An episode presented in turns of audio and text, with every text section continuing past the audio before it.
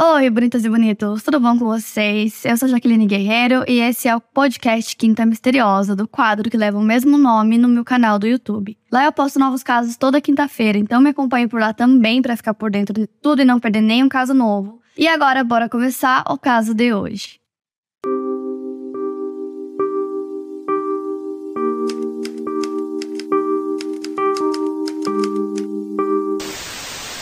Griselda Blanco Restrepo nasceu no dia 15 de fevereiro de 1943 em Cartagena, na Colômbia. Existem algumas confusões em relação ao local do seu nascimento, porque muitas fontes afirmam que ela foi batizada em outra cidade colombiana chamada Santa Maria. Os pais da Griselda eram Ana Lúcia e Fernando Blanco. Quando ela ainda era muito pequena, Fernando abandonou a família. Quando ela tinha 3 anos de idade, sua mãe a levou para Medellín, onde as duas foram morar em uma favela.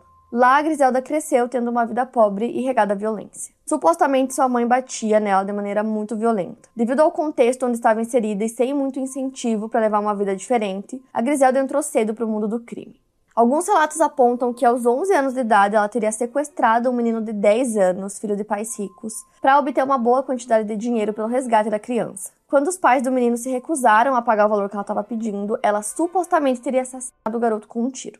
Durante o início da sua adolescência, ela conheceu o Carlos Trujillo, que era um criminoso de pequeno porte. Basicamente, o que ele fazia era falsificar documentos e ele também era alcoólatra. O Carlos teria sido seu primeiro marido. Aos 13 anos de idade, ela foi morar com ele e, posteriormente, em 1964, o casal sai da Colômbia e se muda para Nova York.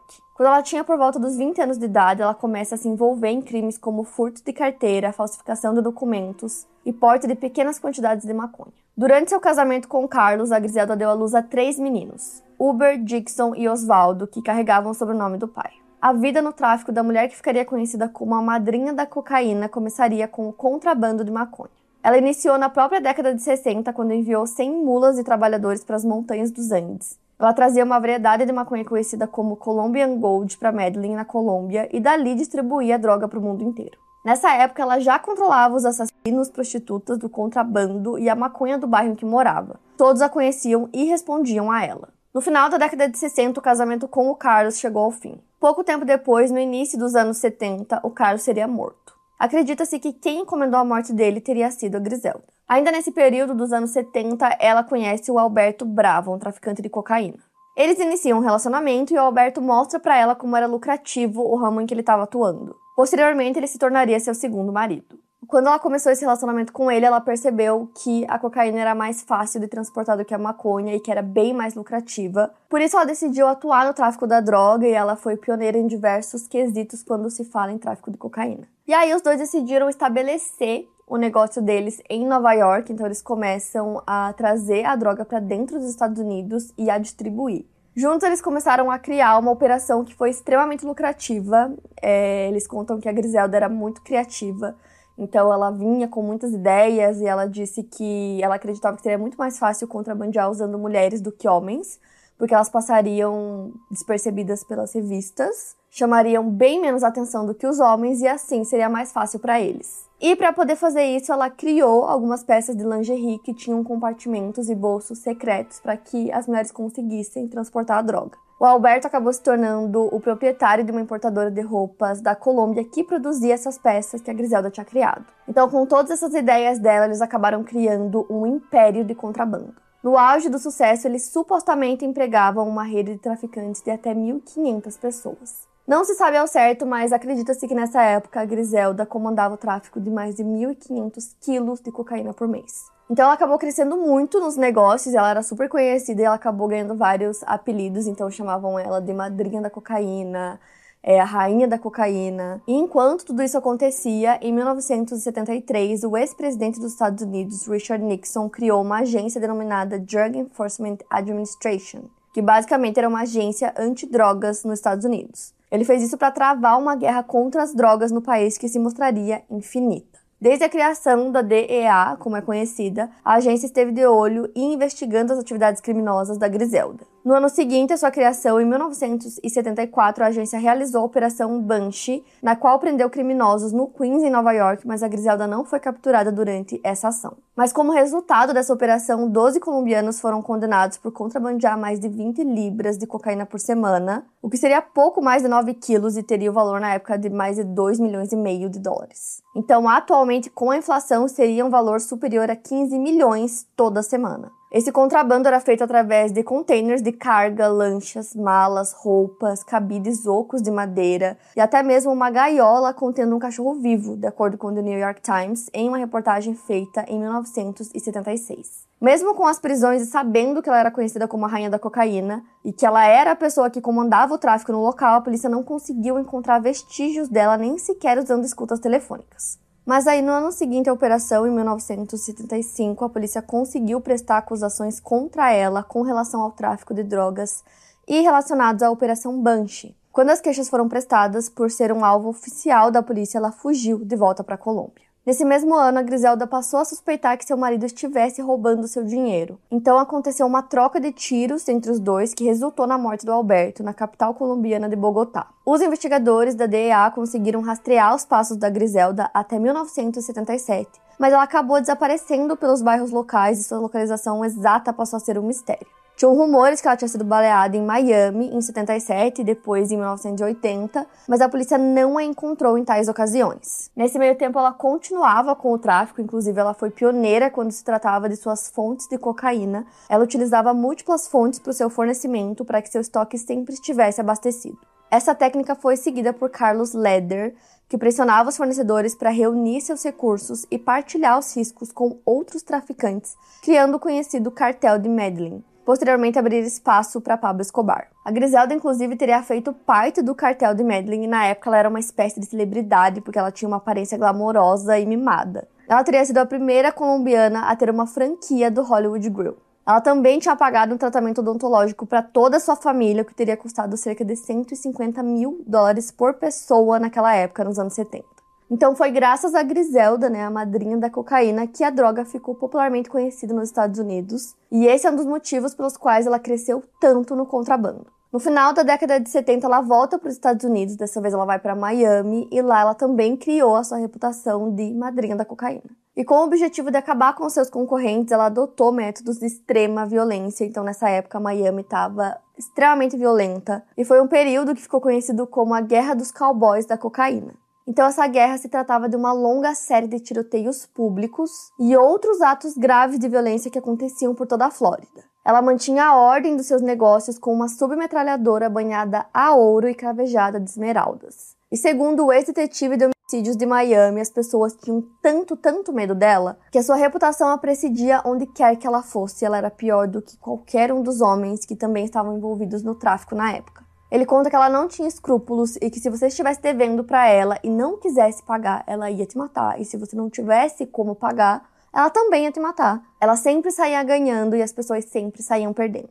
Em 1978, ela se casa pela terceira vez com Dario Sepulvera e com ele ela teve seu quarto filho, Michael Corleone Blanco, nascido em 5 de agosto. O nome do filho foi dado em homenagem ao chefe do crime Al Pacino no filme Poderoso Chefão. Como ela gostava muito de violência, ela também foi pioneira em um dos métodos de assassinato que antes dela ele não era utilizado. Segundo a Griselda, foi ela quem inventou esse método. Seus atiradores dirigiam motos e cometiam os assassinatos enquanto estavam em cima do veículo. Muitos desses assassinatos aconteciam em plena luz do dia, como um tiroteio em um shopping local em 1979, ficou conhecido como Massacre de Dadeland. Então, como consequência de toda a violência aplicada em sua operação e também pelo fato dela ser uma mulher muito astuta, a Griselda se tornou uma das traficantes mais prósperas do mundo. De acordo com alguns relatórios, ela teria contrabandeado mais de 3 toneladas de cocaína por ano para os Estados Unidos. Ela arrecadava mais de 80 milhões de dólares por mês. E ela também sabia usufruir dessa vida, então ela vivia em mansões de luxo e dava festas onde o prazer era o foco.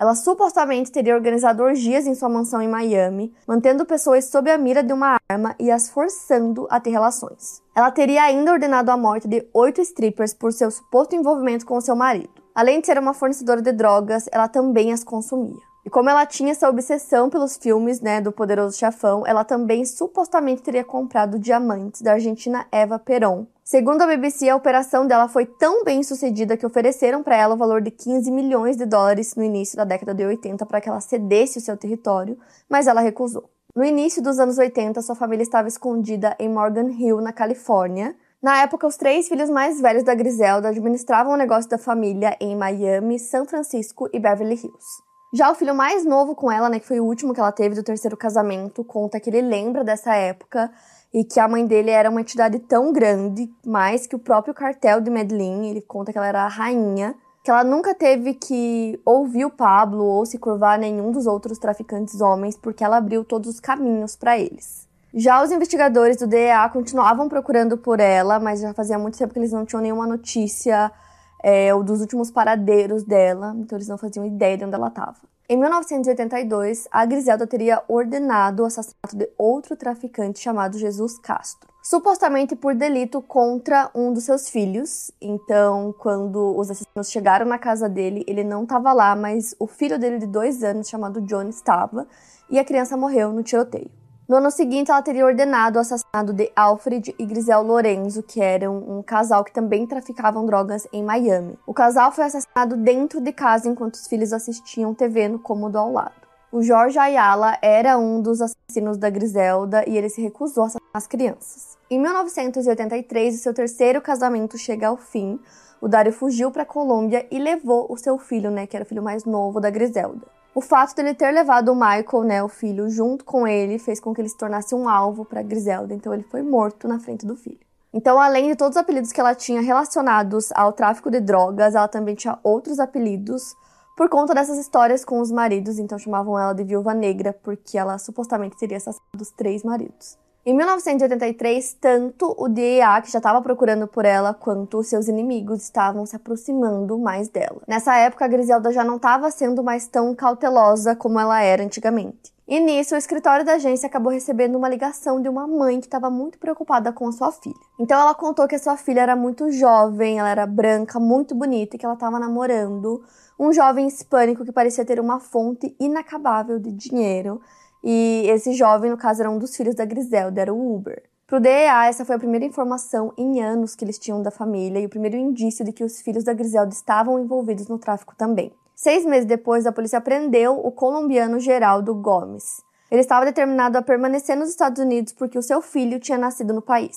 Diante da possibilidade de enfrentar 10 anos de prisão e uma deportação, ele falou com os agentes tudo o que ele sabia sobre a madrinha da cocaína. Ele conhecia a Griselda e era amigo da família desde que ele trabalhava como mecânico na Colômbia. Ele fazia a manutenção dos veículos da família e turbinava as motos de Oswaldo Blanco. Geraldo também sabia que a sua prima estava namorando Oswaldo, que estava em São Francisco. Além dele, outros informantes que estiveram em contato com Griselda no tráfico apareceriam e falariam sobre ela. No ano seguinte, em 84, ela se muda para a Califórnia porque estava temendo pela própria vida após ter virado alvo de alguns criminosos rivais. Ela foi para Irvine, no condado de Orange. Em 17 de fevereiro de 1985, a Griselda acabou sendo presa e levada para Nova York para responder pelos crimes de drogas dos quais ela havia sido acusada em 1975.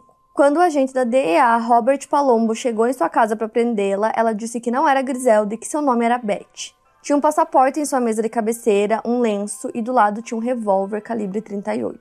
No passaporte dizia que seu nome era Lucrécia Adarmes, mas o seu pseudônimo favorito era Arichel Vince Lopes, mas ela tinha e usava vários outros. Em 17 de fevereiro de 1985, ela acabou sendo presa e levada para Los Angeles para responder pelos crimes de drogas aos quais ela estava sendo acusada desde 1975. Durante a viagem até Los Angeles, a Griselda permaneceu muito quieta, muito reservada, sem demonstrar qualquer emoção, mas quando eles chegaram no tribunal, ela estava visivelmente abalada. Ela agarrou no braço do agente e ele podia sentir que ela estava tremendo, ela acabou até vomitando um pouco no ombro dele. O caso contra ela foi inteiramente baseado em conversas gravadas que ela teve com seus três filhos e com o informante Geraldo Gomes. Eles ainda não haviam descoberto uma grama de cocaína ou um centavo da receita que ela tinha gerado. Então, assim, ela tinha todo esse império, mas eles não tinham provas além dessas conversas, então eles precisaram ler essas conversas no tribunal para o júri. Estavam presentes também especialistas em linguagem das drogas para traduzir alguns termos em espanhol e alguns eufemismos usados por eles. Então, nesse primeiro julgamento da Griselda, que aconteceu entre junho e julho de 1985, nem o seu passado e nem o seu envolvimento em diversos assassinatos foi colocado nesse caso. Na manhã do terceiro dia, o advogado de defesa da Griselda disse que eles iriam pleitear a acusação e o caso passou para a fase da sentença. Depois da sua prisão e do julgamento, ela foi considerada culpada e recebeu a pena máxima para o crime, que era de 15 anos, além de uma multa de 25 mil dólares. Ela foi condenada por conspiração para fabricar, importar para os Estados Unidos e distribuir cocaína no país. Durante seu tempo na prisão, ela teria supostamente planejado que seus funcionários sequestrassem o John F. Kennedy Jr. como moeda de troca por sua liberdade, mas isso nunca aconteceu. Em 1993, o DEA havia publicado uma revista interna chamada Drug Enforcement para marcar o 20 aniversário da criação da agência. Tinha um capítulo intitulado Hogs e eles listam os cinco maiores criminosos dos primeiros 20 anos da agência. Griselda é considerada até maior do que Carlos Leder, o criador do cartel de Medellín. Sua prisão foi considerada uma captura de alto escalão. Sua captura foi tão reverenciada porque, segundo a própria DEA, ela era uma mulher que adorava assassinatos. E mesmo com a Griselda presa, ela continuou a comandar o seu império de tráfico. Ela já estava cumprindo pena e a polícia queria prestar queixas adicionais a ela por estar envolvida em 250 assassinatos. Em 1994, o Jorge Ayala, que era um dos assassinos da Griselda que eu já citei aqui no vídeo, concordou em testemunhar contra ela. Ela foi acusada de três assassinatos, incluindo a morte de Johnny, que era o filho de Jesus Castro, que tinha apenas dois anos. Os promotores queriam buscar a pena de morte para Griselda. Só que a credibilidade da principal testemunha contra ela que eles tinham, que era o Jorge, foi prejudicada quando descobriram que ele estava fazendo sexo por telefone com secretárias que trabalhavam no gabinete do promotor. Uma das secretárias teria alegado que ela estava agindo sob ordens do promotor, que negou tais acusações. E a Griselda era suspeita de pelo menos 40 assassinatos na Flórida, então ela foi transportada até Miami para enfrentar essas acusações. Em 1998, ela se declarou culpada de três acusações de assassinato em segundo grau e ela foi condenada pelas três. Seu acordo judicial a levou a cumprir três sentenças simultaneamente de 20 anos de cadeia. O advogado dela conseguiu esse acordo judicial sem o conhecimento do promotor federal. A Griselda cumpriu, na verdade, um terço das sentenças, e aí, seis anos depois, em junho de 2004, ela foi liberada e deportada para a Colômbia, diretamente para Medellín, onde ela passou a viver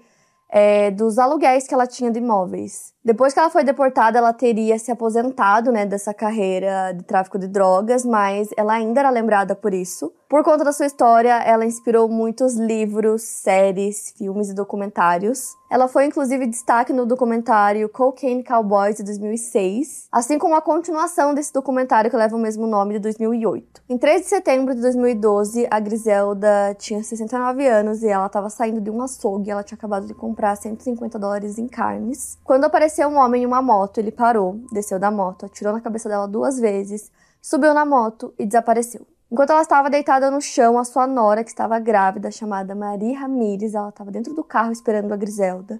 Então ela sai do carro e coloca uma Bíblia no peito dela. Muito se questiona sobre a demora é, da morte da Griselda, né? Tinham muitas pessoas que queriam a morte dela, ela tinha muitos inimigos, então tem muitas teorias sobre isso, mas a maior delas é que basicamente os inimigos não conseguiam rastreá-la. Ao todo, ela tinha quatro filhos e três deles também foram presos naquele período que ela estava presa e foram mortos logo depois de sair da prisão. Então, quando eles saíram, eles também tinham sido deportados para Colômbia. Logo que voltaram, foram mortos e quando isso aconteceu, ela ainda estava presa. E o Robert Palombo, que é um dos agentes da DEA, ele fica muito intrigado com isso do porquê terem demorado tanto para matar ela, já que os filhos mal saíram da cadeia e foram deportados e já foram mortos. Inclusive, eles foram deportados para Medellín, a mesma cidade da Griselda, e onde ela viveu seus últimos anos e onde morreu também. Inclusive, lá a Griselda viveu uma vida pública, ela não se escondia, ela morava num bairro chique e as pessoas tinham muito respeito a ela. Em 2017 foi feito um filme inspirado na sua história chamado The Cocaine Godmother e ela foi interpretada pela Catherine Zeta-Jones. E mais recentemente saiu uma produção da Netflix inspirada em sua história, onde ela foi interpretada pela Sofia Vergara. Quando a Griselda foi morta, seu filho mais novo, o Michael, ele estava em prisão domiciliar desde o dia 12 de maio de 2011, por duas acusações criminais de tráfico de cocaína e conspiração para tráfico. Desde a morte da mãe, ele revelou em entrevista que deixou os negócios da família.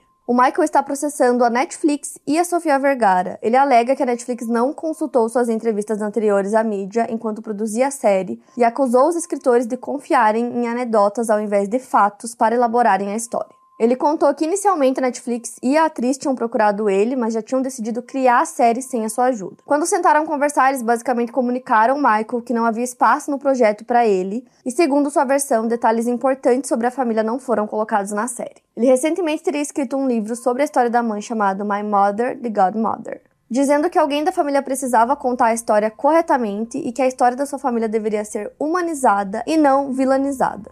O Michael se frustra porque as pessoas sempre baseiam a ideia da aparência de sua mãe em fotos, fotos que foram tiradas depois que ela passou anos e anos na prisão e que não representavam quem ela realmente era. Em seu livro, ele relata que a mãe era chamada de boneca de porcelana quando jovem e que ele não gostam que a chamem de feia. Um fato interessante é que a Griselda foi enterrada no cemitério Jardines Monte Sacro, que é o mesmo local onde Pablo Escobar foi sepultado. Com o lançamento dessa série na Netflix, voltou muito à tona esse caso e eu trago muitos casos para vocês de assassinos homens e não tanto de assassinas mulheres, e elas são muita gente, né? Então eu decidi trazer esse caso para vocês. Quero muito saber o que vocês acharam. Se vocês já assistiram alguma das produções inspiradas nessa história, conta aqui nos comentários. Não esquece do like, me ajuda muito na divulgação desse vídeo. E é isso, para mais casos, siga o podcast Quinta Misteriosa e aproveite para avaliar em 5 estrelas se você gostou. Obrigada por ouvir e até o próximo caso.